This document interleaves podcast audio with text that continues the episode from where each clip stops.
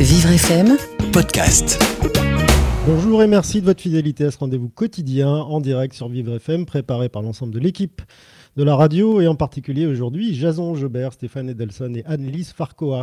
Alors, elles sont euh, au cœur de l'économie mondiale. Elles représentent 55% du produit intérieur brut mondial et 90% des entreprises. C'est à peu près le même ratio euh, en France. Comment vont s'en sortir nos petites entreprises? On en parle ce matin avec vous, Thierry Derouet, le rédacteur en chef de Vivre FM. Oui, bonjour Frédéric.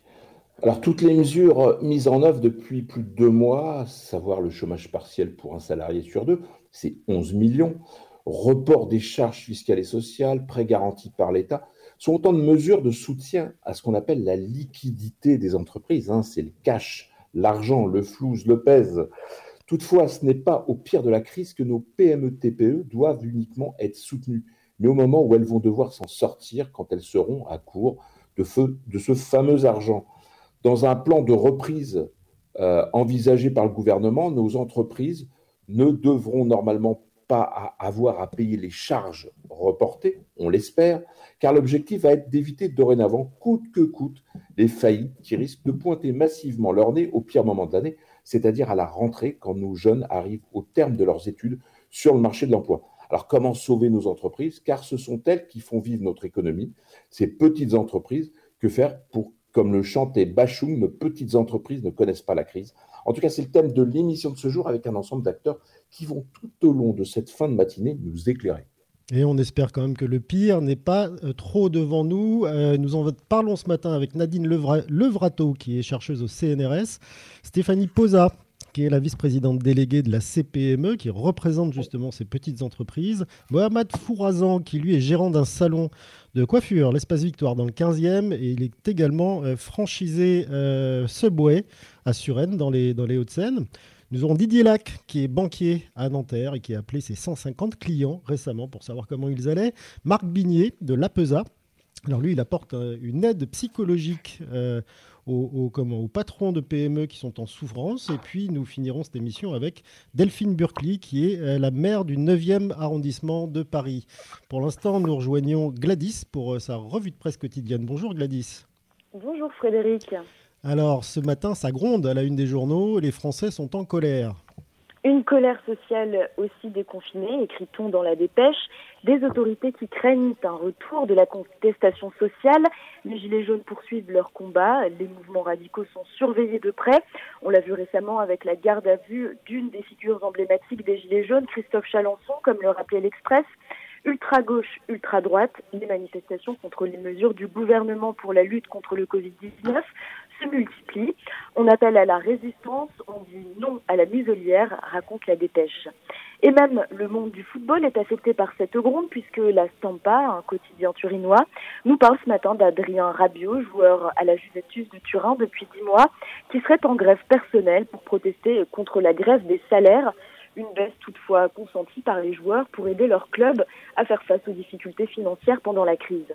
Et il n'y a pas que les mouvements sociaux qui dénoncent une mauvaise gestion de la crise. Plus de 60 plaintes ont été déposées contre le gouvernement récemment.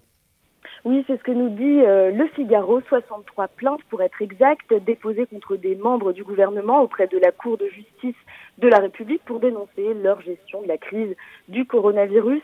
Le Monde rajoute que les premières plaintes en question ont été déposées fin mars des plaintes qui concernent le plus souvent qui? Eh bien, le Premier ministre Édouard Philippe, l'ancienne ministre de la Santé Agnès Buzyn et évidemment l'actuel Olivier Véran, mais aussi leurs homologues de la justice Nicole, Belloubet, du travail Muriel Pénicaud et le ministre de l'Intérieur Christophe Castaner. Les, plaignants euh, peuvent, être un collectif de médecins, euh, des syndicats, on retrouve parmi eux la CGT pénitentiaire ou Vigipolice et une quinzaine de plaintes déposées par des détenus également.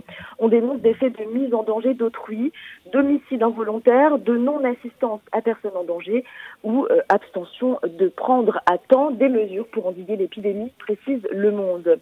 Lu ce matin dans la presse étrangère, vu d'au-dessus, petite lueur positive grâce au journal suédois Local pour qui le confinement en France est une zizanie bien orchestrée, malgré quelques ratés. Le bilan ne serait pas si noir que ça. On redescend de Stockholm, les pieds sur terre, en France, où l'on reste dans la tourmente Mais c'est qu'on ne s'arrête pas là, Frédéric. Aujourd'hui, toute la presse se déchaîne sur le gouvernement suite à une révélation sur la députée La République en marche, Laetitia Avia, qui doit faire adopter une proposition de loi contre la haine en ligne. C'est mercredi à l'Assemblée nationale, dit-on, dans 20 minutes. Mais il y a un hic.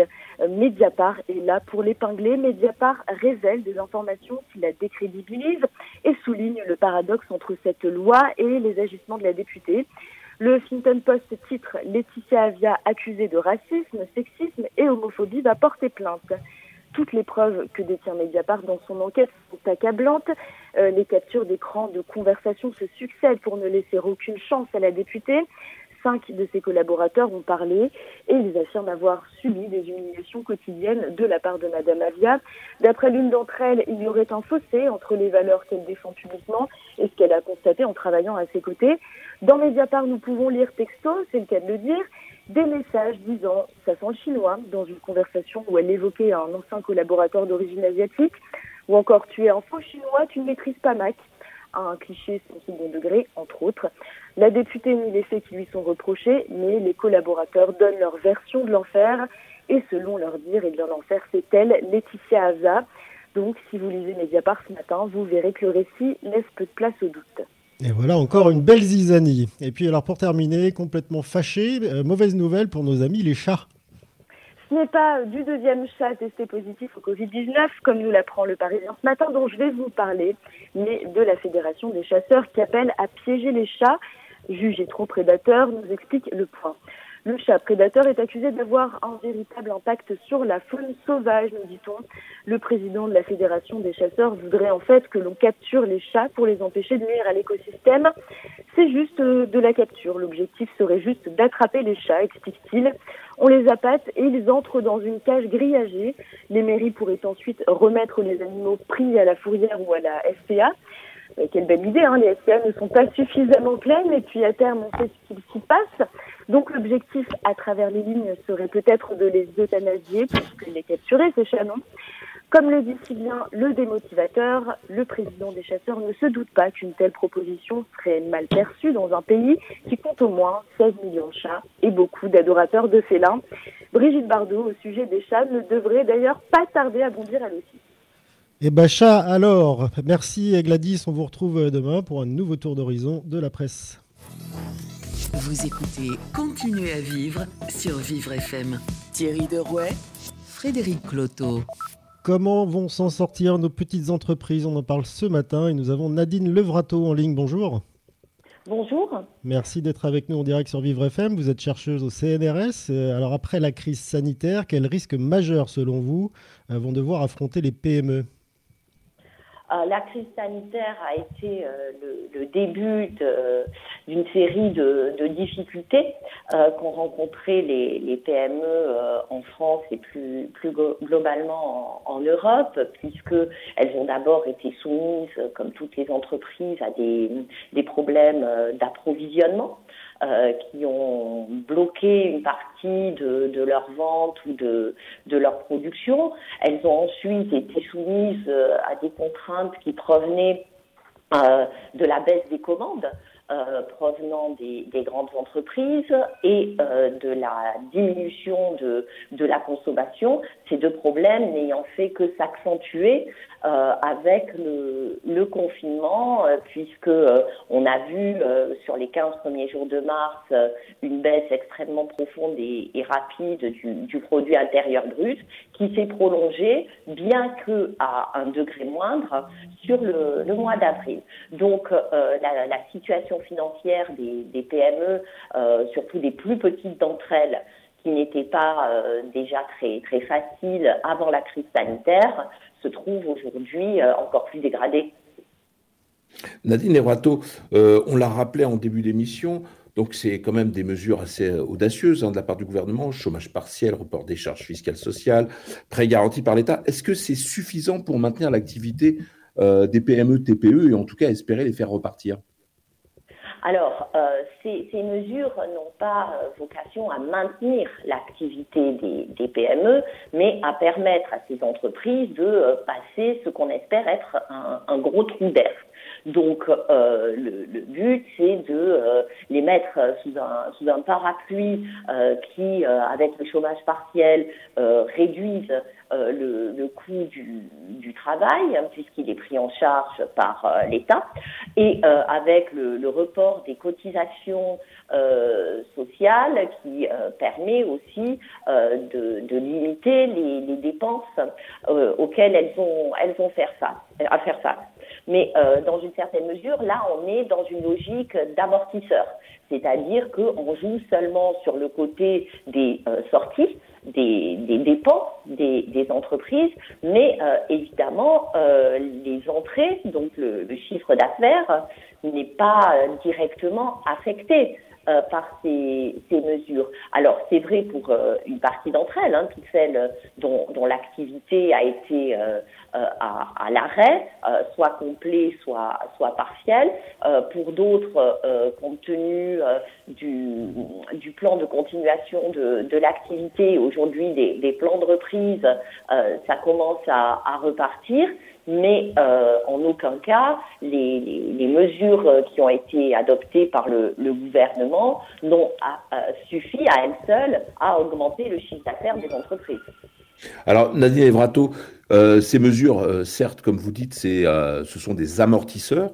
selon vous, il faudrait réellement un vrai plan de relance en France pour justement espérer faire bah, maintenir l'activité qu'elles avaient avant et en tout cas peut-être espérer qu'elles s'y prennent autrement? Alors, euh, oui aux deux, c'est-à-dire oui pour un plan de relance, oui pour un changement euh, du type d'activité, euh, dans la mesure où euh, euh, je crois qu'aujourd'hui, nombreuses sont les, les, personnes qui considèrent qu'il ne faut pas revenir au système antérieur et donc qu'il y a des changements du, du tissu productif à, à réaliser.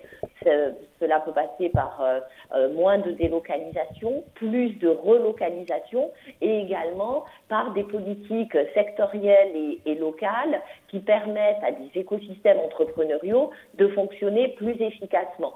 Donc, euh, il ne s'agit pas de réduire les aides individuelles aux entreprises. Hein, euh, je pense au CICE, au Crédit Impôt Recherche et euh, aux, aux milliers d'autres aides qui existent actuellement en France, mais euh, il s'agit de les allouer de manière plus efficace à travers des, politiques euh, industrielles, notamment, qui permettraient de consolider euh, des secteurs, consolider des secteurs dits stratégiques, notamment euh, euh, la filière médicaments a maintes fois été citée pendant les, deux mois qui, viennent de, s'écouler. Euh, 80% des molécules sont produites en, Chine et en Inde. Est-ce que cette situation est durable? On peut sérieusement se, se, poser la question. Il faudrait également penser à une politique de transport qui soit peut-être un petit peu plus rationnelle que celle à laquelle on assiste actuellement avec euh, des, décalages de, règles entre le transport aérien qui n'est pas soumis aux règles de distanciation physique et euh, le transport par euh, voie ferrée qui, l'est. Donc rationaliser tout, cela pour permettre aux, entreprises qui sont restées implantées en, en, France de trouver des, des marchés, des débouchés et d'être également moins soumises à la concurrence internationale. Nadine Levrato, vous parlez de trou d'air. On sait que le temps perdu ne se rattrape pas. Euh, plus de deux mois, parfois trois, de, de chiffre d'affaires perdu et donc de bénéfices aussi pour ces, ces petites et moyennes entreprises. Euh, combien vont, vont rester sur le carreau dans les mois qui viennent? Alors c'est une question qui, à laquelle il est vraiment très difficile de répondre. Hein. Euh, je vous rappelle quand même qu'avant la crise de, de, 2009, on était à environ 30 000 euh, euh, faillites d'entreprises par an. Euh, au sommet de la crise, on est passé à plus de 63 000. Euh, aujourd'hui, avant la crise, du moins, on en était quand même à 50 000 par an encore. Pourquoi? Parce que d'abord, euh, l'économie ne fonctionne pas comme au début des années 2000 et qu'en plus, il y a eu énormément de créations d'entreprises qui, euh, de façon quasi naturelle, euh, finissent dans un cas sur deux en, en défaillance. Donc, euh, on ne sait pas combien il y aura de, défaillances d'ici à, la fin de, l'année 2020. ce qui semble à peu près acquis, c'est qu'il y en aura beaucoup plus qu'il y en avait avant euh, le, le Covid-19, qu'il y en aura plus également euh, que pendant euh, la crise financière de 2008-2009, mais faire un pronostic sur un nombre, je crois que personne ne peut s'y risquer. ce que l'on sait, c'est qu'avec une, une, baisse de, PIB qui correspond à une situation de, de récession, il va évidemment y avoir un nombre de sorties massives d'entreprises. Certains vont passer par les tribunaux de commerce mais euh, d'autres entrepreneurs vont fermer en, silence d'une certaine façon, puisqu'il n'y a, il n'y a pas de, de, passif particulièrement important qui justifie un passage par euh, le tribunal de, de commerce. Donc, euh, il va y avoir une profonde transformation du, tissu productif qui va passer par des sorties. Il va y avoir également de nouvelles opportunités qui vont se traduire par des entrées. Et donc, c'est le, différentiel entre, entre les deux qui va vraiment donner la, température du tissu entrepreneurial français. Nathalie Levrato, euh, j'entends bien ce que vous dites euh, à propos du fait qu'il va falloir peut-être faire entre guillemets, et euh, ne prenons pas de connotation politique, une préférence nationale, hein, euh, notamment pour relocaliser des entreprises. Mais la France est une île quand même, c'est moins de 1% de la population mondiale. On a peut-être un rang effectivement à défendre, mais est-ce qu'on serait pas plus efficace si on faisait comme nos voisins les Allemands, c'est-à-dire s'orienter massivement vers les exportations et écouter davantage le marché? Ça veut dire être aussi être extrêmement compétitif. Alors, euh, ce genre de choses ne se décrète pas c'est-à-dire que euh, la situation de l'industrie euh, allemande s'est produite d'une histoire, et une histoire qui a commencé avant la guerre de 1914, hein, puisque si vous lisez euh, des, vieux journaux de, l'époque, vous trouverez déjà ce, ce, même constat sur la puissance industrielle allemande comparée à la puissance industrielle française. Ce qui différencie les deux pays, c'est que euh, l'Allemagne, par une politique très offensive et par sa situation euh, monétaire également euh, très, très favorable, a pu maintenir un niveau d'exportation très élevé. La France n'a pas su faire cela, d'abord parce qu'elle partait de plus bas, et qu'ensuite il y a eu deux, deux éléments qui ont euh, nuit à la compétitivité de l'industrie. Le premier élément, ça a été euh, le rêve à une époque, au début des années 2000, d'une France sans usine, où on vantait justement le fait que les entreprises françaises allaient se débarrasser de leur site de production et que grâce à cela, c'était l'idée de Serge Turuc, on allait pouvoir dégager davantage de rentabilité. La deuxième grave erreur. La deuxième euh, faiblesse de, la France, c'est que on a tout misé sur l'emploi des services, notamment les services à la personne, avec euh, le rêve d'une économie résidentielle qui serait euh, orientée vers la demande des, des, ménages. Et on a oublié qu'une grande partie du commerce international c'est euh, du commerce de biens intermédiaires, donc du commerce d'entreprise en entreprise, du, du B2B, comme euh, euh, on le dit quelquefois. Et ce recul de, la production industrielle en volume en, France a affaibli la place du, pays dans les chaînes globales de, de valeur, c'est-à-dire ces, ces fragmentations des processus de production à l'échelle internationale. Alors, il n'est pas trop tard Hein, c'est-à-dire qu'avec euh, des politiques publiques très offensives et un redéploiement des aides aux entreprises vers ce type de priorité, on devrait pouvoir observer des, des, résultats, mais cela veut dire que toutes les politiques publiques doivent être alignées vers ce type de finalité, ce qui actuellement est loin d'être le cas. Il est difficile de parler de production ou de recentrage de la production en France sans parler de consommation. Est-ce que vous pensez que les changements, euh, des changements vont s'opérer euh, chez les Français en termes d'achat justement plutôt local, plutôt français, réellement? Euh, Parce qu'on a vu quand même les gens commencer par se ruer dans des, dans des chaînes de restaurants internationales ou dans des, des chaînes de, de vêtements internationales en priorité. Mais bien sûr, il n'y a aucune raison pour que deux mois de confinement modifie de manière visible les comportements de, de consommation c'est-à-dire que l'offre qui est proposée étant euh, la même que celle qui existait avant la crise, euh, il n'y a pas de raison pour que les préférences des consommateurs se reportent euh, significativement sur d'autres types de, de, produits. Alors bien sûr, à la marge, cela va, va exister, mais ce qu'a révélé le, le Covid, c'est des problèmes qui, existaient déjà, hein, c'est-à-dire qu'il n'y a rien de nouveau. Euh, cette consommation euh, euh, intensive de, de produits importés, dont la durée de vie est très limitée, de vêtements dont un sur deux est acheté et non porté, c'est vraiment un problème structurel euh, euh, qui va mettre euh, beaucoup de temps à être modifié. Et pour cela, il va falloir aussi des, actions de correction des prix. C'est-à-dire que si on propose des t-shirts à 5 euros parce que le coût du travail est vraiment en dessous de toutes les normes supportables dans certains pays, parce qu'on ne fait pas payer le transport au, juste prix et parce qu'on ne considère pas le coût complet des produits, il n'y a aucune raison pour que les personnes dont les revenus sont plutôt orientés à la baisse du fait de la crise se reportent sur des t-shirts euh, plus plus chers, mais qui seraient produits localement. Donc euh, là, je parlais tout à l'heure d'alignement des politiques publiques. Là aussi, il faut qu'il y ait une cohérence entre ce que l'on souhaiterait, c'est-à-dire une consommation plus respectueuse des personnes qui produisent les biens et de la manière dont ils sont produits doit être euh, favorisée soit par des aspects euh, fiscaux, soit par des subventions particulières par rapport à des produits importés qui sont euh, notoirement mauvais pour, pour la planète et parfois aussi pour les consommateurs. Alors, Nadine Levrato, si on vous écoute, est-ce qu'il faut en revenir à une planification de l'économie, ce qu'on a connu dans les années 70 en France?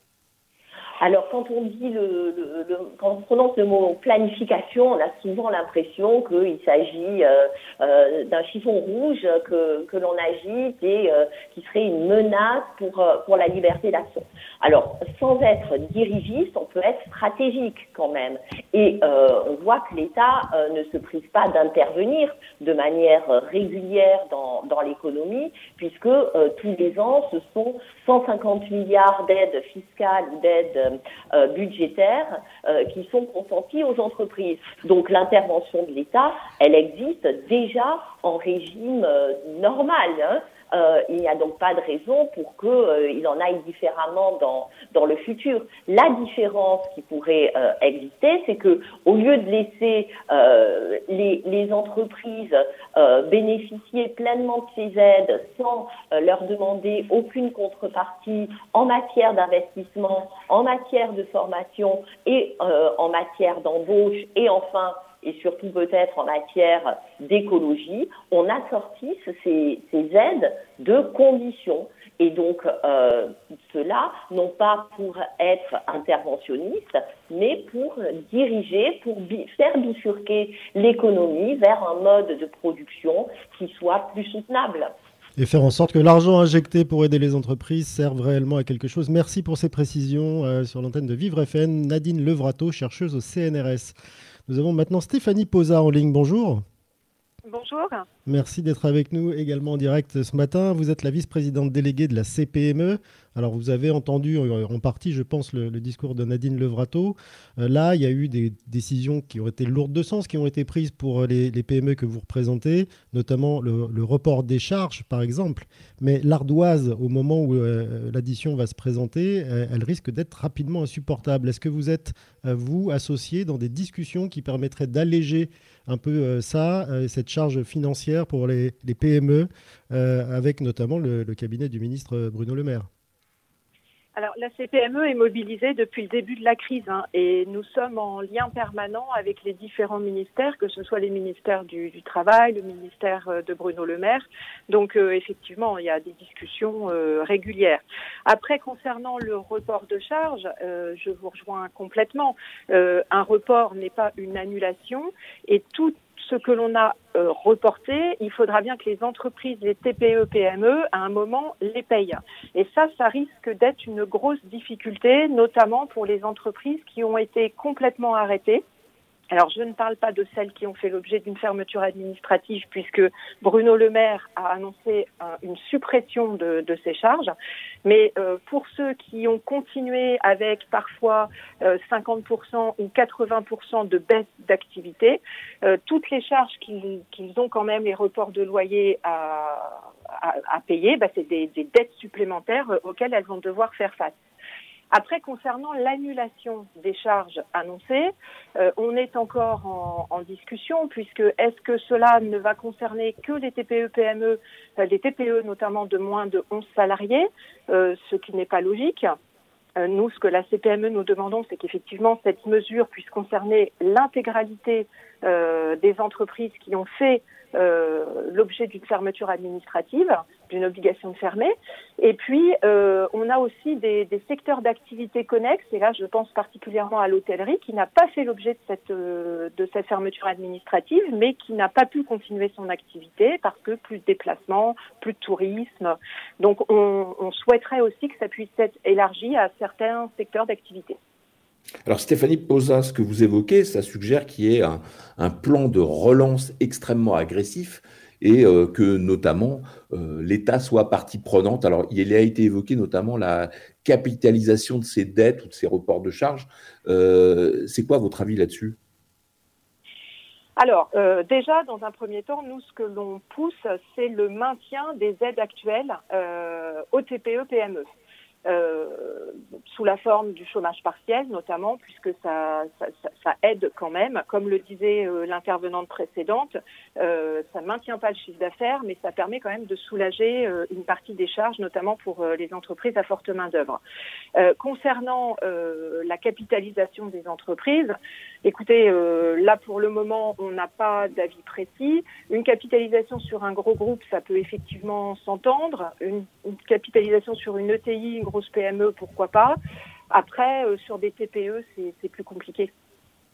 Stéphanie Posa, si, euh, si, je dis bien si, ce serait malheureux, il y avait une deuxième vague, est-ce que vous pensez que l'ensemble des PME et notamment des toutes petites entreprises sont capables d'y résister? S'il y avait un nouveau, un reconfinement même partiel ou géographique? L'ensemble des entreprises, non. Même après cette première vague, euh, clairement, euh, on, sent bien quand même une crainte des dirigeants. Alors, on, a, euh, on a les, résultats d'une étude assez récente qui montre que sur 615 dirigeants de, TPE, on a à peu près 7% seulement qui jugent qu'ils ont des, des, difficultés de, de, trésorerie insurmontables. donc, on aurait pu s'attendre à plus. 1% euh, seulement envisageait une liquidation, donc ce qui laisse quand même à penser que euh, les dirigeants sont, encore assez optimistes, euh, mais on ne pourra pas sauver tout le monde. Et là, je pense particulièrement aux entreprises qui avaient déjà des difficultés en amont. Vous êtes particulièrement au contact de ces TPE ou PME. Euh, est-ce que vous savez si l'articulation État-banque euh, et donc euh, aide, aide au financement a été correctement réalisée pour la plupart de vos adhérents? Alors sur les, si vous faites écho notamment aux demandes de PGE par exemple, très garanti par l'État, oui. Voilà, pour le moment, on a, eu des remontées très positives de la part de nos adhérents. C'est-à-dire que les banques ont joué le jeu, euh, les délais ont été euh, plutôt corrects. Hein. Après, euh, au, tout début, il y a eu quelques difficultés, par exemple, de mise en place. Pourquoi? Parce qu'il y avait aussi un souci organisationnel. Les banques étaient parfois en télétravail. Mais globalement, on a interrogé nos adhérents et ils sont plutôt satisfaits de la mise en place du PGE et de l'obtention. Alors, il y a une question qui se pose un peu sur toutes les lèvres, c'est qu'on voit les mesures prises en France. Euh, est-ce qu'elles sont exceptionnelles par rapport à ce qui se passe dans d'autres pays? Euh, alors écoutez, euh, clairement, il y a eu un choix de la France de faire tout pour sauver l'économie. les mesures qui ont été mises en place, nous les saluons. Euh, sans toutes ces mesures, les entreprises, les TPE-PME ne, ne, verraient pas, je pense, le futur d'un œil euh, très optimiste. Alors on peut toujours faire mieux. On peut toujours faire pire, mais en tout état de cause, la France a quand même tout mis en œuvre pour sauver son économie. Aujourd'hui, la crainte euh, des, des, entreprises, euh, c'est de retrouver un niveau d'activité qui permettra euh, notamment d'assurer une rentabilité et une productivité. Pourquoi? Parce que toutes les contraintes sanitaires auxquelles les entreprises sont soumises, euh, ça a un coût. Ça a un coût en termes de protection individuelle, les masques, le gel et toutes les protections qui peuvent être demandées. Et puis, euh, quand vous prenez par exemple les commerces, vous allez avoir moins de flux de, de, personnes à l'intérieur. Donc ça veut dire que la, la baisse d'activité en termes de chiffre d'affaires va être aussi réelle. Donc ce, ça fait partie des, des grosses craintes euh, aujourd'hui. Donc ça c'est ce qui... Deuxième... Pardon, allez-y. Le deuxième souci qu'on qu peut rencontrer aussi, c'est d'arriver à faire revenir nos salariés dans nos entreprises pour, différents, pour différentes raisons. Euh, la difficulté de garde des enfants qui ne vont pas à l'école, premier point, et puis aussi parce que les gens euh, ont peur. C'est-à-dire que quand vous passez deux mois confinés avec une pandémie euh, nationale et même internationale, les gens ont peur de reprendre euh, les transports euh, en commun, de, sortir de chez eux. Alors pas tous, mais c'est quand même une difficulté que les entreprises rencontrent aujourd'hui. Alors on sait que le déconfinement est plus compliqué que le confinement. Aujourd'hui, concrètement sur le terrain, euh, en, quoi volez-vous au secours des, euh, PME, euh, tout particulièrement, là, sur cette période précisément, notamment cette semaine? Euh, alors, ce que, ce que, la CPME a mis en place euh, par le biais de nos CPME territoriales, c'est déjà euh, l'organisation de distribution, en tout cas d'alimentation de masques. Pourquoi? Parce que pour toutes les petites entreprises, c'était très difficile de s'en procurer. Quand on commande des masques, les quantités à commander sont souvent énormes. Donc, en fait, les, les CPME territoriales ont centralisé les achats pour ensuite pouvoir les revendre au TPE à prix, bien sûr, sans, sans aucune marge, hein, mais assurer la, la distribution des, des, EPI et notamment des, des masques nécessaires. Ça, c'est la première aide. Et puis ensuite, comment on les aide? Toutes les difficultés qui nous sont remontées du terrain, eh bien, on les inclut dans euh, les discussions qu'on peut avoir avec, euh, avec les différents euh, ministères. Merci Stéphanie Posa, vice-présidente déléguée de la CPME, d'avoir répondu à nos questions en direct sur Vivre FM ce matin. Alerte coronavirus. Si vous avez de la toux et de la fièvre, vous êtes peut-être malade. Dans ce cas, restez chez vous. Limitez les contacts avec d'autres personnes. Appelez votre médecin. La maladie guérit en général en quelques jours avec du repos, mais si les signes s'aggravent, que vous avez des difficultés importantes à respirer et que vous êtes essoufflé, appelez le 15 immédiatement. Plus d'informations sur gouvernement.fr. Ceci est un message du ministère chargé de la Santé et de Santé publique France. Jusqu'à midi, continuez à vivre sur Vivre FM. Thierry Derouet, Frédéric Cloteau.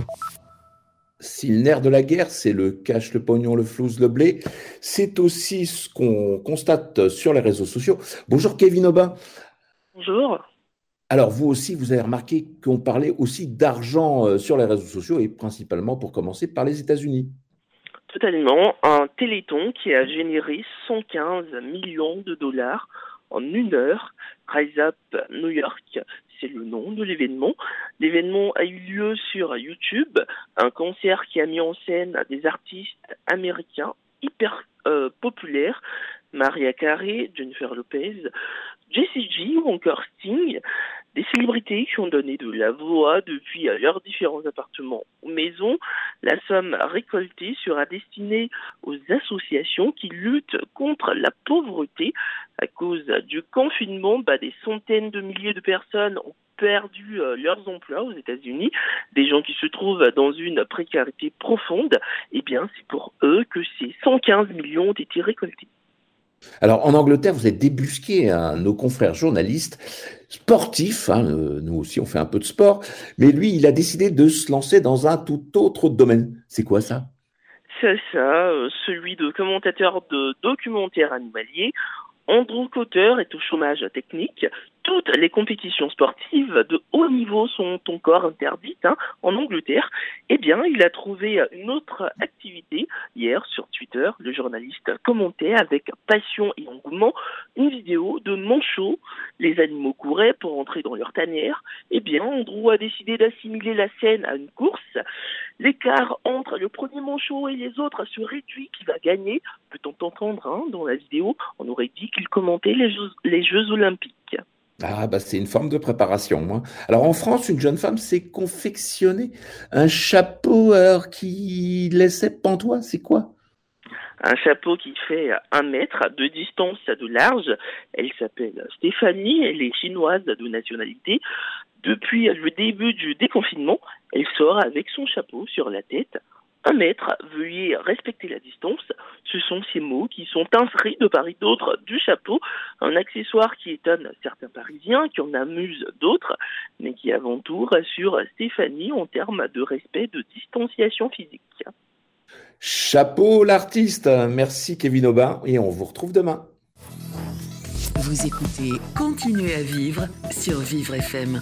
Thierry Derouet, Frédéric Cloteau. Et vous retrouverez dès aujourd'hui toute euh, cette émission en podcast sur vivrefm.com ou sur le compte Facebook de Vivre FM. Comment vont s'en sortir nos petites entreprises? Nous allons sur le terrain avec Mohamed Fourouzan. Bonjour. Bonjour à vous et à vos auditeurs, auditrices. Merci, merci d'être avec nous ce matin euh, en direct. Vous devez être un peu, euh, un peu euh, au feu, comme on dit, puisque vous êtes le gérant d'un salon de coiffure, l'espace Victoria, dans le 15e arrondissement de Paris, et puis également franchisé Subway à Suresnes dans, le, dans les Hauts-de-Seine. Alors concrètement, votre salon a rouvert en début de semaine, mais la franchise Subway, pas encore? Si, absolument. Oui, oui. Nous sommes, nous sommes ouverts aussi depuis, depuis le 11 en vente à emporter et puis euh, livraison euh, par les supports euh, comme Just Eat, Deliveroo et Uber Eats. Alors, Mohamed Farouzan, les aides de l'État, vous en pensez quoi? Est-ce qu'elles sont suffisantes aujourd'hui pour vous pour maintenir votre activité et puis surtout vous permettre de redémarrer parce que vous n'avez pas fait grand-chose depuis deux mois? Absolument, absolument. Depuis exactement le, le 16 mars, euh, nous avons, euh, nous sommes euh, donc l'équipe est, est, au chômage partiel et nous avons, nous avons pas eu d'activité. les aides de, de l'État, oui, bien sûr, c'est une, c'est une, nous avons de la chance. Nous allons entre guillemets pas faire de, de polémique non plus sur.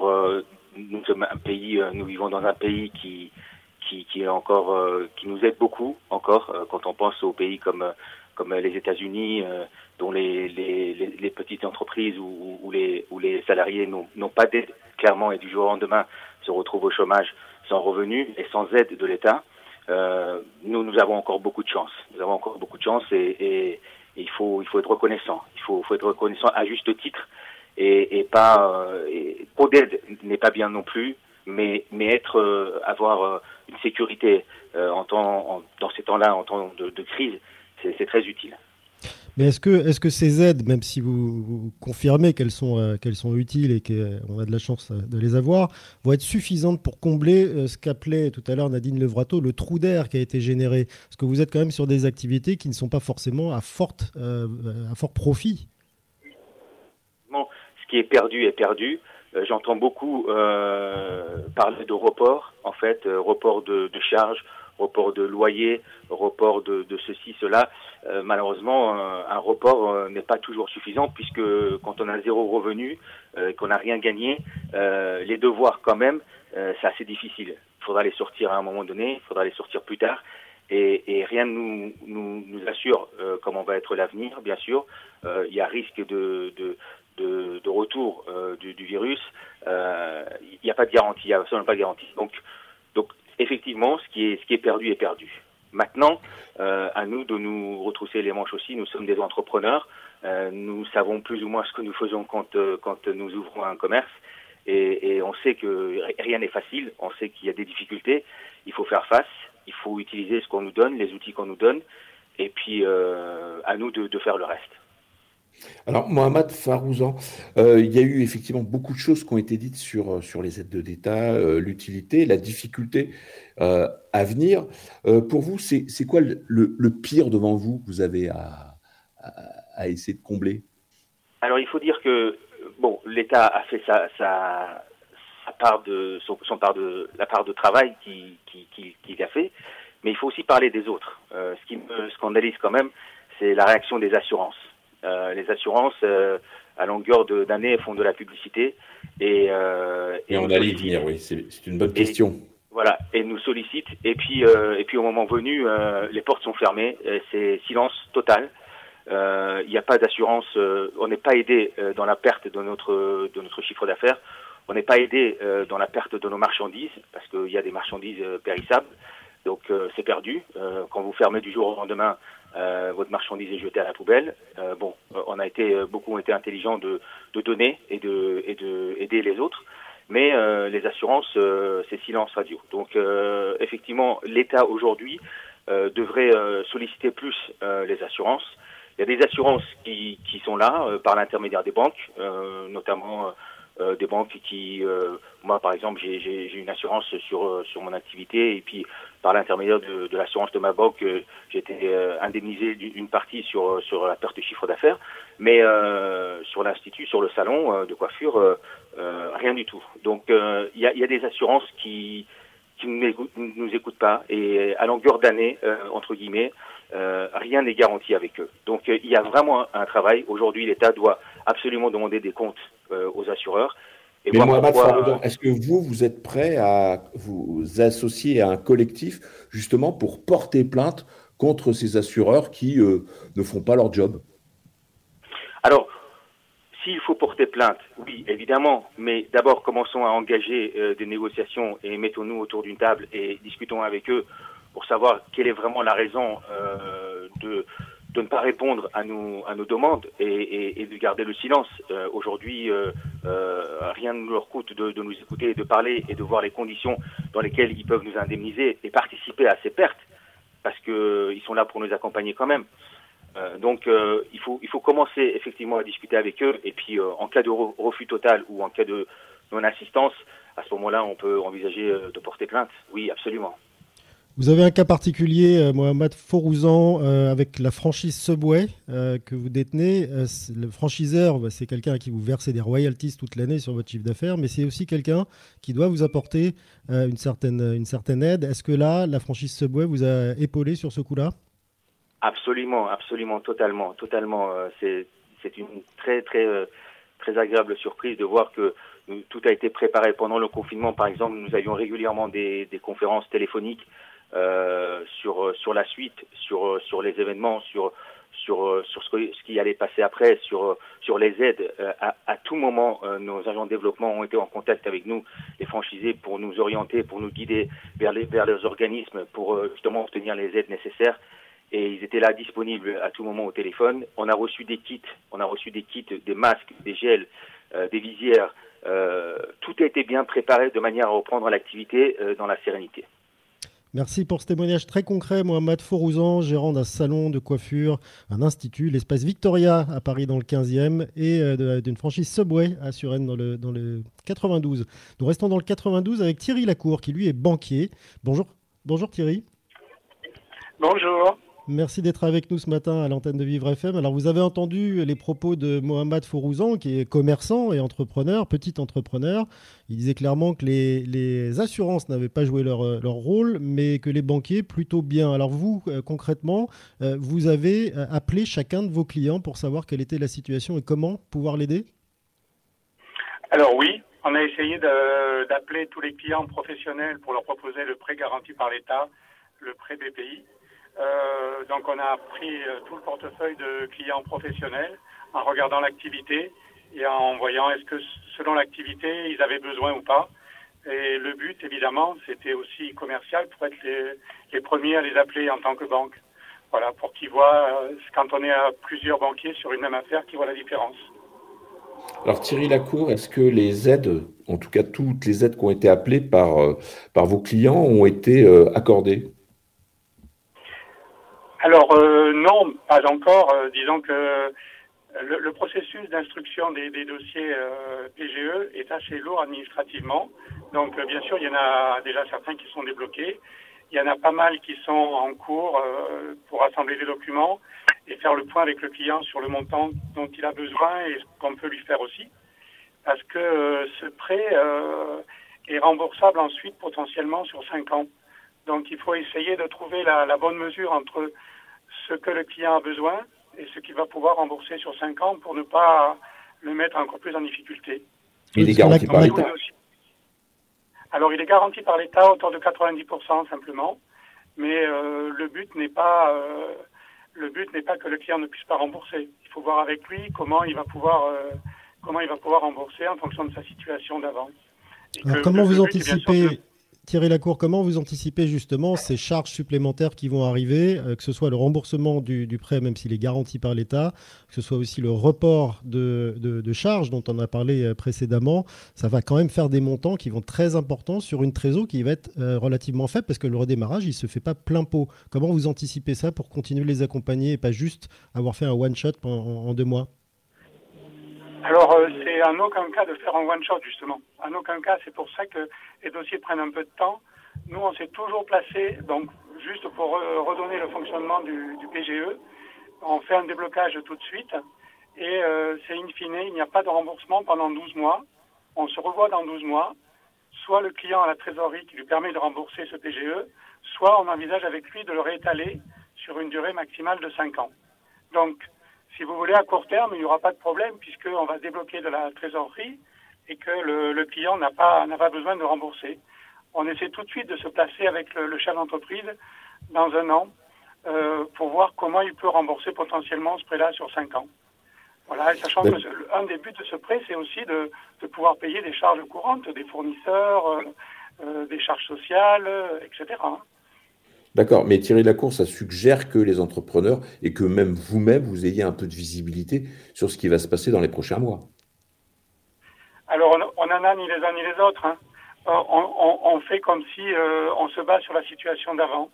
Et on essaie de, se dire, bon, euh, celui qui avant, euh, on fait comme si on était dans la situation d'avant. Puisque ni l'un ni l'autre, ni nous, ni le client, ne savons exactement ce qui va se passer. Et puis le, le, le, temps que ça va durer est très important. C'est-à-dire, euh, là aujourd'hui, si l'activité redémarrait maintenant, il y aurait très très peu de casse. les, les, entrepreneurs qui vont avoir vraiment des problèmes, ce sont ceux pour lesquels l'activité va redémarrer dans longtemps. Et je pense aux restaurateurs, par exemple. Là, c'est un vrai souci parce qu'on n'a pas de visibilité pour euh, savoir quand l'activité va redémarrer et à quel niveau. Par contre, vous voyez, sur une activité comme les coiffeurs, dont parlait votre interlocuteur euh, précédent, là, je suis très optimiste. Hein. Je suis très, très optimiste parce que certes, ils ont, ils ont perdu du chiffre d'affaires pendant, euh, pendant toute la période de confinement, mais là, il va y avoir la queue. Donc, euh, bon, alors quand on parle de, TPE ou de PME, Thierry Lacour, on ne parle pas que d'entreprises qui allaient euh, à 100% bien avant la, crise du Covid-19. Il y en a qui battaient un peu de l'aile ou qui se battaient pour essayer d'être à flot. Celles-ci ont aussi, alors qu'elles avaient besoin justement particulièrement d'aide, est-ce qu'elles ont eu euh, droit à ces aides ou est-ce qu'on leur a dit, écoutez, vous n'allez pas bien, donc là on ne peut pas vous aider? C'est au cas par cas. L'analyse qu'on fait toujours, c'est est-ce que l'entreprise va pouvoir s'en sortir? Oui ou non? Euh, Si elle n'allait pas bien, mais qu'elle euh, était quand même dans une dynamique positive et qu'on pense qu'elle peut s'en sortir, on va l'aider. Honnêtement, si on pense qu'elle ne va pas s'en sortir parce qu'elle n'allait pas bien et que ça ne fait que lui donner un peu le, coup de grâce, on ne va pas l'aider parce que euh, derrière, le but n'est pas de, de prolonger la durée de vie d'une entreprise de 2-3 mois, ça n'a pas de sens. Le but, c'est d'essayer de vraiment la sauver et qu'elle puisse repartir. Donc oui, on a, pour l'instant, on a eu assez peu de cas d'entreprises euh, où on ne peut rien faire parce que on essaie quand même de trouver au maximum des solutions. Mais c'est vrai que dans les semaines à venir, on va, on va être obligé euh, de dire à certains entrepreneurs qu'on ne peut pas les suivre. Voilà. C'est sûr que, oui, c'est sûr qu'il y en aura qui, qui ne pourront pas passer cette, euh, cette crise parce qu'ils étaient en difficulté avant. Merci Thierry Lacour pour ce témoignage très, très réaliste et en même temps positif. Il y a des choses qui, qui se passent au niveau des banques et qui aident les, les, commerçants et les petites entreprises. Vous êtes banquier, vous, euh, dans les Hauts-de-Seine et vous étiez en direct avec nous sur Vivre FM. Jusqu'à midi, continuez à vivre sur Vivre FM. Thierry Derouet, Frédéric Cloteau. Monsieur Moult est avec nous pour ses bons conseils. Je crois que Monsieur Moult, euh, bonjour d'abord, vous avez été banquier dans une vie euh, précédente, vous avez eu de nombreuses vies, comme on l'a découvert dans cette petite chronique. Exactement, j'ai été banquier, ça a été mon premier job. J'ai été banquier pendant 5 ans en banque d'affaires et j'en garde un très mauvais souvenir. voilà, je suis bien plus heureux sur, sur Vivre FM. En tout cas, bonjour à vous. Oh, oh, oh, oh, monsieur Moult. Bonjour les petits. Et oui, le bon conseil de monsieur Moult aujourd'hui s'adresse aux 800 000 étudiants qui sont dans une situation très précaire. 800 000 étudiants sur 1 600 000, ça fait un jeune sur deux qui vit dans une situation précaire. C'est catastrophique. Certains étudiants même s'immolent hein, pour dénoncer cette situation. Mais, vous l'avez peut-être entendu, depuis hier, ces étudiants peuvent demander une prime exceptionnelle de 200 euros qui était promise par le gouvernement d'Edouard Philippe. Et vous pouvez la voir sur la plateforme messervices.étudiants.gouv.fr. Donc que vous soyez boursier ou non, vous pouvez bénéficier de cette prime si vous respectez deux critères être étudiant et justifier d'une baisse de ressources. On le sait, tous les étudiants font souvent des petits jobs pour pouvoir payer leurs études ou arrondir leur fin de mois. Donc avec ce confinement, c'est beaucoup d'heures de babysitting, beaucoup d'heures de services en restauration, de stages qui ont dû être annulés. Donc voilà, les étudiants, n'hésitez pas à faire la demande sur le site messervices.étudiants.gouv.fr. Et surtout, n'utilisez pas ces 200 euros pour acheter de l'alcool. Hein. Non, non, Monsieur Moule connaît tout ça. Hein. Il a été étudiant. Hein. Molo sur le destroy. Molo sur le destroy, les étudiants. Bon, par contre, Monsieur Moule pousse un petit coup de gueule, hein, puisqu'une fois de plus, c'est un peu le parcours du combattant pour toucher cette prime. Et ça, c'est un petit peu partout pareil. C'est comme avec la CAF. Tout est trop compliqué. Je croyais que le numérique pouvait nous aider, mais finalement, ça ne nous aide pas du tout. Puisqu'il faut créer un compte sur la plateforme, justifier votre statut d'étudiant, transmettre un RIB, numériser, envoyer un contrat de travail, demander une attestation de l'employeur justifiant la suspension des contrats. Enfin bref, c'est un parcours du combattant. Je ne dis rien. Sinon, pour terminer, M. Moult va se faire un petit plaisir, parce qu'aujourd'hui est une journée exceptionnelle puisque M. Moult aimerait souhaiter l'anniversaire de son auditrice préférée. Plein de petits bisous cœur. Pierrette, si tu nous entends, Vivre FM et surtout M. Moult vous souhaite une très belle journée. On pense fort à vous pour votre anniversaire. Nous avons invité tous nos auditeurs à venir chez vous ce soir à 20h pour faire du bruit devant vos portes, pour vous remercier d'avoir fait un fils engagé et rempli de qualité humaine. Ça doit forcément venir un peu de vous. Vivre FM vous offre en plus pour votre anniversaire un voyage d'une semaine avec Monsieur Moult au Taj Mahal, hôtel 5 étoiles à Bombay, à utiliser dans les deux semaines, sinon c'est perdu. Voilà, bonne journée ma petite Pierrette. Il est, il est 11h54 et vous êtes sur Vivre FM. Eh ben, merci Monsieur Moult, un beau cadeau euh, fait en direct, mais par contre ça va être euh, un peu compliqué. Puis ne provoquez pas de regroupement devant, euh, devant chez Pierrette, s'il vous plaît. C'est interdit, plus de 10 personnes, c'est pas possible. Mais nous, on vous retrouve demain et on se regroupera avec plaisir et avec vos bons conseils. Vous écoutez Continuez à vivre sur Vivre FM. Thierry Derouet, Frédéric Cloteau. Bon conseil de Monsieur Moult et l'intégralité de cette émission sont à retrouver euh, sur euh, vivrefm.com en podcast et également sur le compte Facebook de Vivre FM. Vivre FM. Alors, comment vont s'en sortir nos, petites entreprises et surtout les petits entrepreneurs, puisqu'on en parle là des entrepreneurs avec Marc Bigné. Bonjour Marc. Bonjour. Alors vous, euh, vous dirigez la PESA et vous êtes, vous êtes, votre activité consiste à aider psychologiquement euh, les, petits patrons qui justement sont en grande difficulté. Alors on a entendu tout à l'heure qu'en en temps normal, il y a plus de 50 000 euh, faillites de TPE et de PME euh, à l'année en France. Est-ce que cette souffrance psychologique dont vous vous occupez particulièrement maintenant n'existait pas déjà avant? Bien sûr, bien sûr. Je suis greffier d'un tribunal de commerce, hein, donc je ne suis pas psychologue. Et c'est parce que, comme je suis un spécialiste de la procédure civile, du code de commerce et des procédures, des difficultés des entreprises, que je sais m'occuper de de, de, de tout ça, de cet aspect juridique.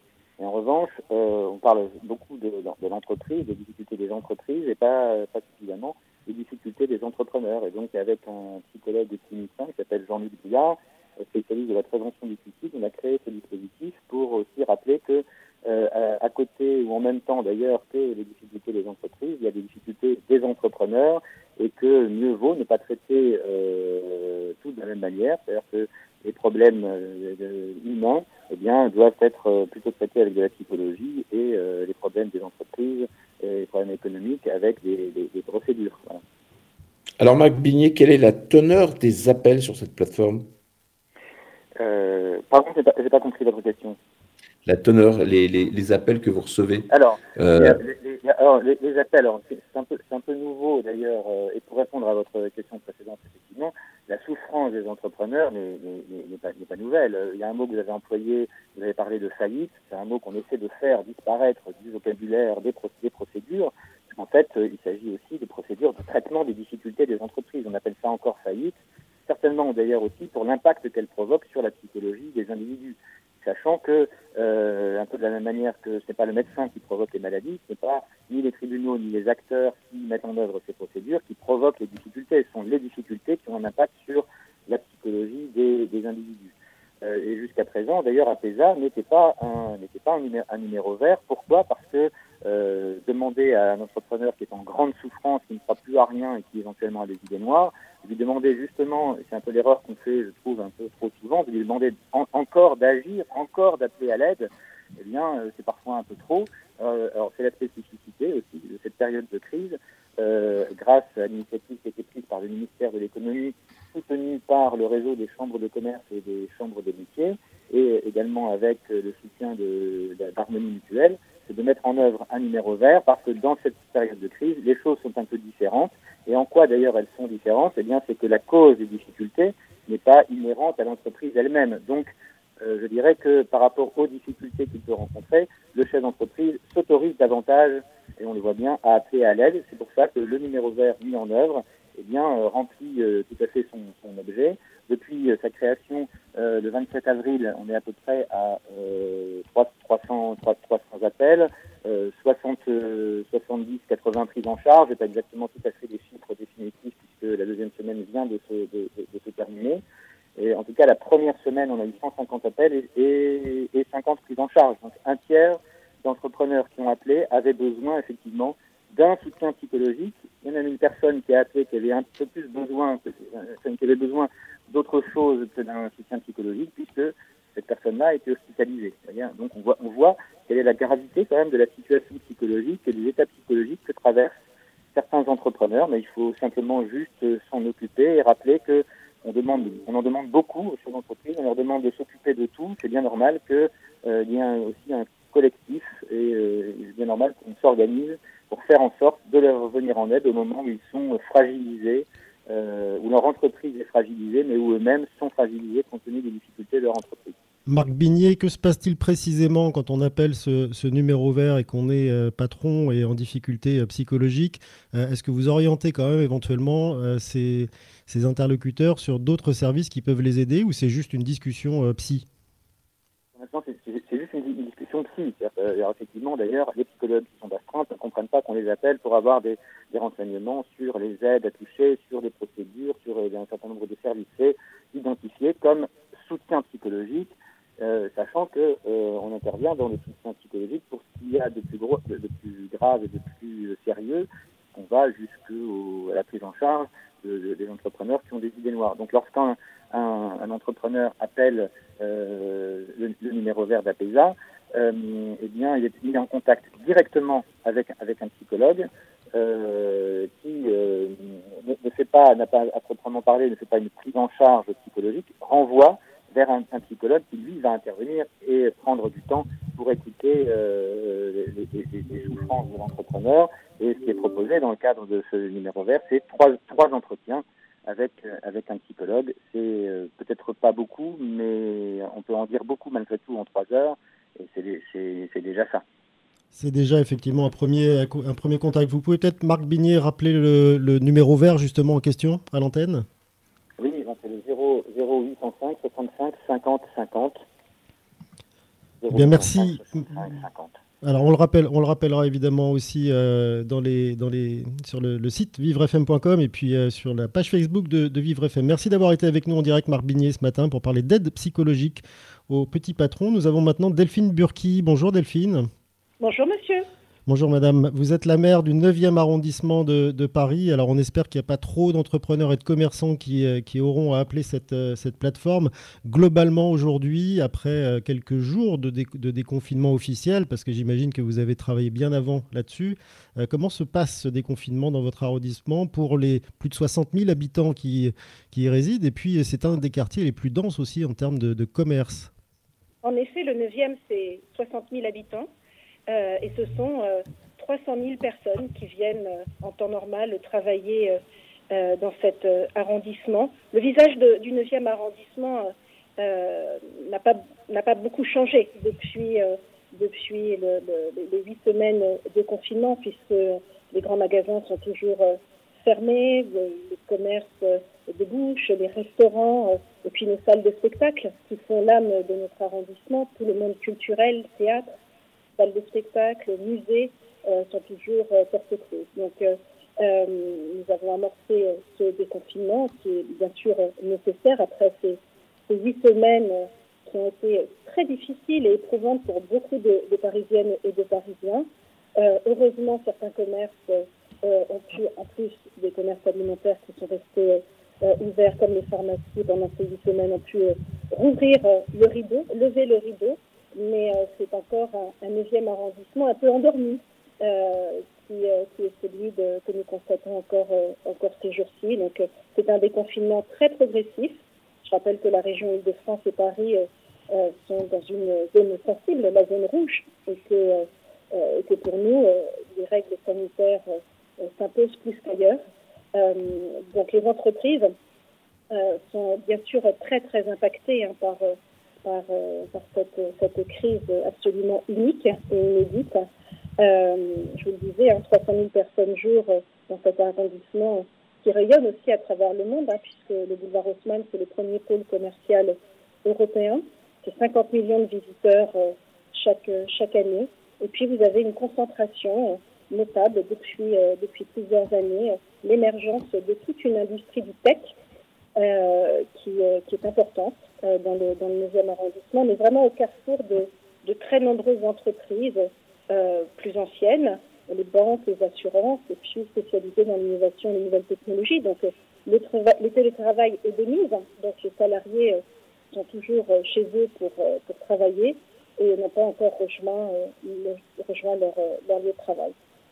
Alors, Delphine Berkeley, que peut faire une maire d'arrondissement comme vous pour bah, tous ces commerces? Puis il y en a, ce sont des sacrés groupes, pour au moins les épauler, les accompagner, pour espérer justement qu'ils ne ferment pas demain nous avons à peu près 20 000 sièges sociaux hein, dans, le, dans le 9e arrondissement et 6 000 commerces.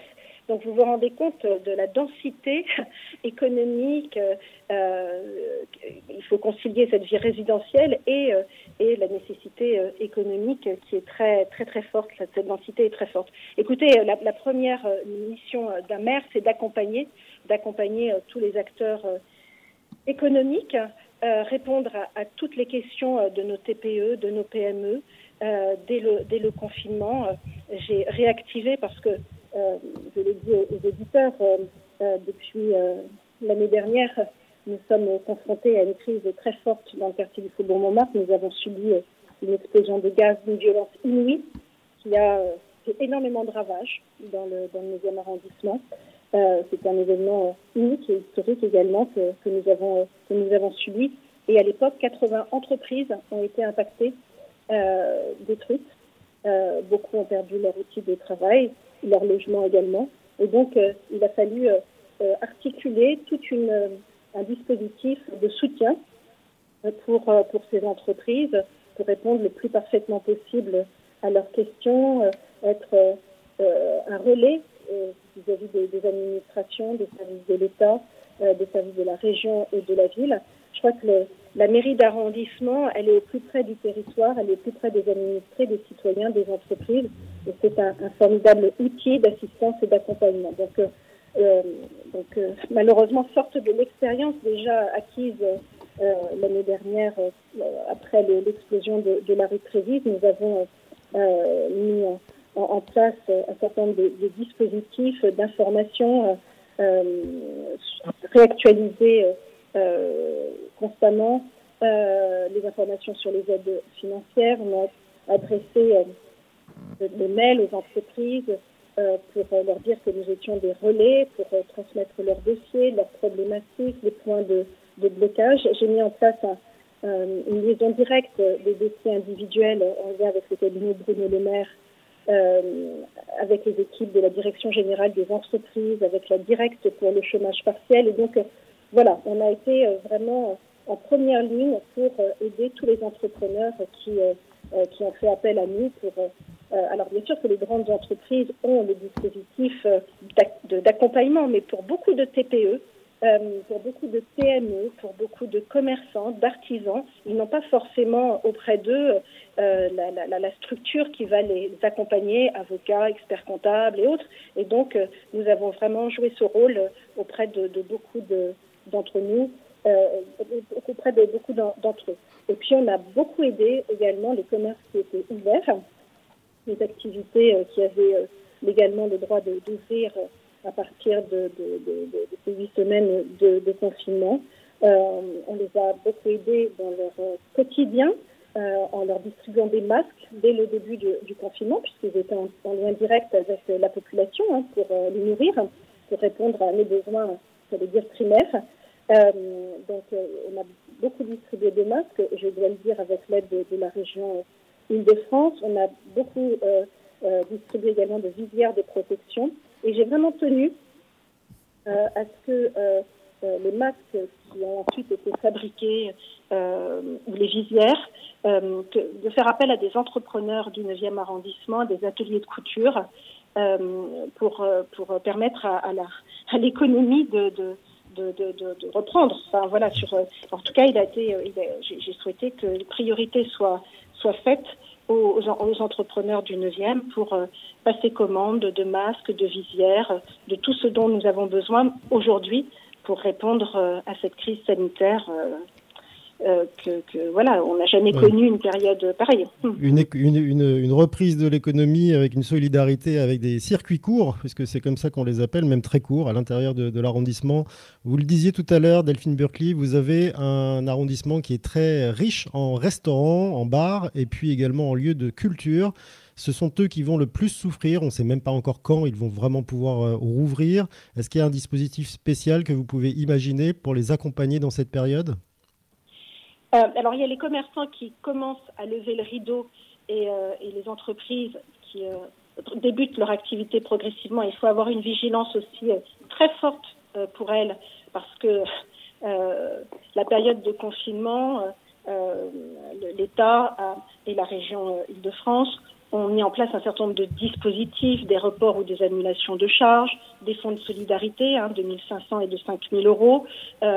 maintenant que la reprise euh, est là, très très progressive. Il va falloir être extrêmement vigilant à ce que des entreprises qui étaient peut-être déjà fragilisées, et j'ai une attention très très particulière vis-à-vis des entreprises qui avaient déjà été impactées à la fois par le mouvement des Gilets jaunes, parce que le 9e arrondissement, malheureusement, n'a pas été épargné euh, par les samedis euh, Gilets jaunes, par l'explosion de, de, la rue de Trévise, voilà, puissent reprendre leur activité dans les meilleures conditions possibles. Et puis, vous l'avez dit, il y a tout ce tissu de cafés, de restaurants, de théâtres, de salles de spectacle euh, qui malheureusement euh, toujours porte close et, euh, il va falloir que, que, que les mesures euh, d'accompagnement et de soutien soient extrêmement fortes. Euh, moi, j'ai coutume de dire il est, que, que c'est difficile, et surtout pour les lieux de spectacle, un lieu de spectacle qui tombe, on n'arrive pas à le sauver. Il ne va pas se recréer une troupe qui qui ne, peut pas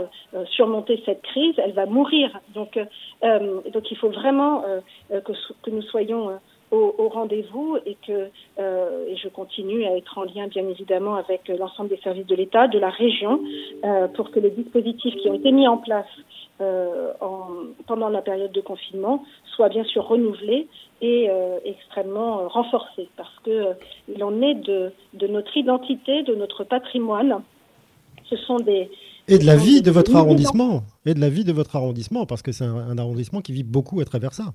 Ah mais ce sont des millions, des milliers, des millions d'emplois en France et des milliers d'emplois à, Paris et dans le 9e en particulier. Euh, et je pense aussi aux, euh, ce sont des, des, des, des secteurs d'activité également qui, qui font beaucoup pour l'apprentissage cafés, restaurants.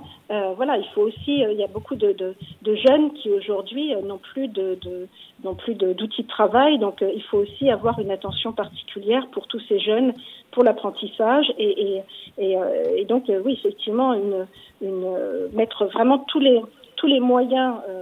toute notre attention doit, doit être portée doit être portée vers eux. Alors le, le gouvernement a, a, annoncé un certain nombre de, de, de décisions extrêmement fortes d'annulation des charges, le chômage partiel qui continue à être, à être de mise, mais ça ne suffit pas. Voilà, enfin, ça ne suffira pas. Delphine Berkeley, ce que vous préconisez, c'est un grand plan de relance, euh, parce que sinon, euh, ben, votre, euh, votre arrondissement risque d'être, on va dire les mots, sinistré.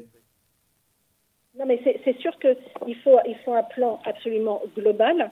Et, et, pour le 9e arrondissement, euh, il est absolument vital pour que ce qui fait l'âme de ce territoire, ces cafés, ces restaurants, ces grands magasins. J'ai encore une réunion à Bercy, évidemment téléphonique, à 14 heures avec les patrons des grands magasins pour envisager la réouverture prochaine de, ces deux institutions euh, qui vivent beaucoup de, l'étranger et de la clientèle internationale. Et on sait très bien que, euh, la, réouverture des frontières, c'est pas pour demain matin. Donc il, va falloir aussi réfléchir.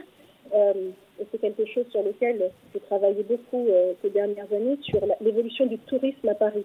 Aujourd'hui, on voit qu'on est très dépendant d'un tourisme international, un tourisme de masse pour les, pour les grands magasins, c'est 50% de leur chiffre d'affaires aujourd'hui. Il ne sera pas assuré. Ils vont vivre de la clientèle locale pendant plusieurs mois. Donc, euh, vraiment, euh, voilà, travailler à un plan, bien sûr, de relance de l'activité. Euh, j'ai interpellé le ministre de l'économie, Tony Le Maire, et qui est d'ailleurs venu dans le 9e arrondissement la semaine dernière, pour étendre la possibilité de travailler les dimanches pour l'ensemble des commerçants et des artisans, pour défiscaliser les heures supplémentaires pour les salariés qui devront travailler plus et qui, doivent donc gagner plus. Euh, voilà, c'est vraiment un plan global, mais un plan global qui, euh, ne peut euh, être mis en, place qu'avec une, avec une puissance publique rassemblée et unie. Voilà, il faut vraiment que, que toutes les institutions tirent dans le même sens. Voilà, et, c'est le message aussi que je, que souhaite faire passer parce que Malheureusement, j'entends parfois la politique politicienne revenir à grands pas. Et, euh, je pense que dans, le, on, se doit de ne plus faire de politique comme on en faisait dans le monde d'avant, il y a deux mois. C'est-à-dire que la crise est très grave et qu'on doit être absolument tous unis pour que, la reprise soit là, qu'on puisse sauver des emplois. C'est absolument euh, essentiel parce qu'à cette crise sanitaire, on ne doit pas rajouter une crise sociale et, euh, et humaine. Alors pour éviter justement, euh, en tous les cas, essayer d'éviter au maximum ce genre de, crise qui, qui s'annonce, certains maires dans, toute la France ont prévu d'acheter des bons, enfin de donner des bons d'achat à la population, euh, utilisables évidemment dans, la ville dans laquelle ils résident. Est-ce que vous, vous avez imaginé euh, ce système-là sur le 9e arrondissement pour soutenir de nombreux commerces parmi les 6000 que, que vous avez recensés? Alors, la, semaine dernière, nous avons, euh, nous avons organisé euh, une distribution de, produits de première nécessité, hein, de, fruits, de légumes à des tarifs, euh, à des tarifs très attractifs.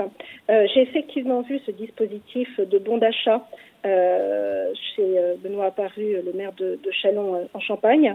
et donc, je, travaille effectivement avec les équipes à pouvoir mettre ce dispositif en place au niveau de, au niveau de mon territoire.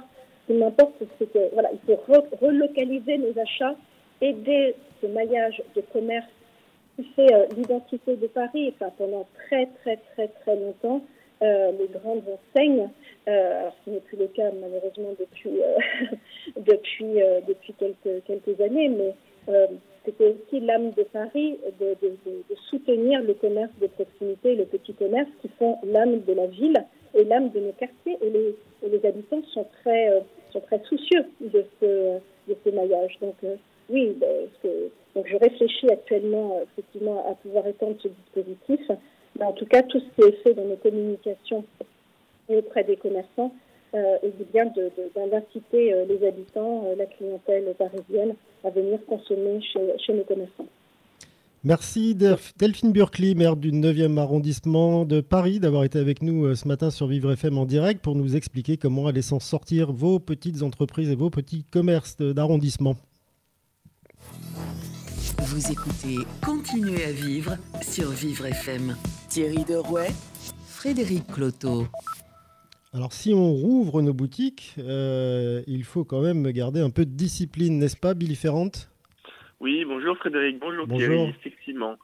Euh, la question qu'on se pose, c'est comment garder son train de vie quand un virus débarque sans cri et gare?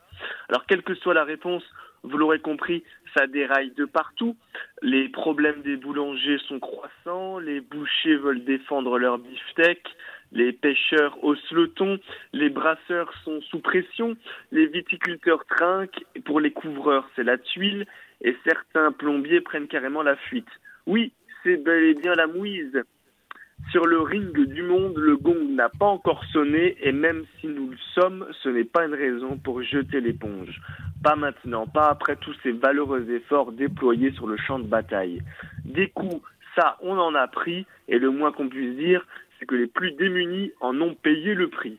Et pourtant, difficile de montrer un visage optimiste face au comportement irresponsable le long d'un canal parisien, par, exemple. Ces flâneurs massés comme du bétail pour s'abreuver de bols d'air frais au bord de l'eau.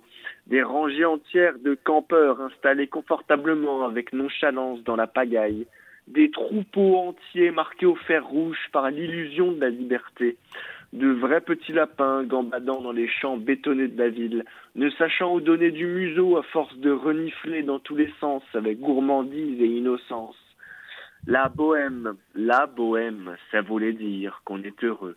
Non, sérieux, vaut mieux ne pas se reposer sur nos lauriers, c'est quand on sera, c'est quand on se relâche que les tentacules du Covid vont se refermer sur nous, que ces griffes acérées vont nous lacérer l'esprit, bien que la loi ne soit pas totalement respectée, il doit bien rester un atome de discipline dans l'atmosphère. Déjà qu'on a goûté au retour des maisons closes sans la jouissance qui va avec, ce serait dommage de se frustrer à nouveau. Il y a eu des coups de blues et des coups de mou, mais ne nous relâchons surtout pas sur un coup de tête si l'on ne veut pas recevoir le coup de grâce. Eh bien, ne vous la relâchez pas non plus euh, demain, Billy Ferrand. On vous retrouvera pour un instant suspendu, toujours aussi magique. Vous écoutez Continuez à vivre sur Vivre FM. Thierry Derouet, Frédéric Cloteau. Tout de suite, Magali Rochereau libère les paroles de Christina dans Entre soi. Entre soi, soi. Je m'appelle Christina, j'ai 43 ans, je travaille dans l'événementiel et je suis euh, maman de deux enfants avec lesquels j'étais confinée une semaine sur deux chez moi à Paris, dans mon appartement.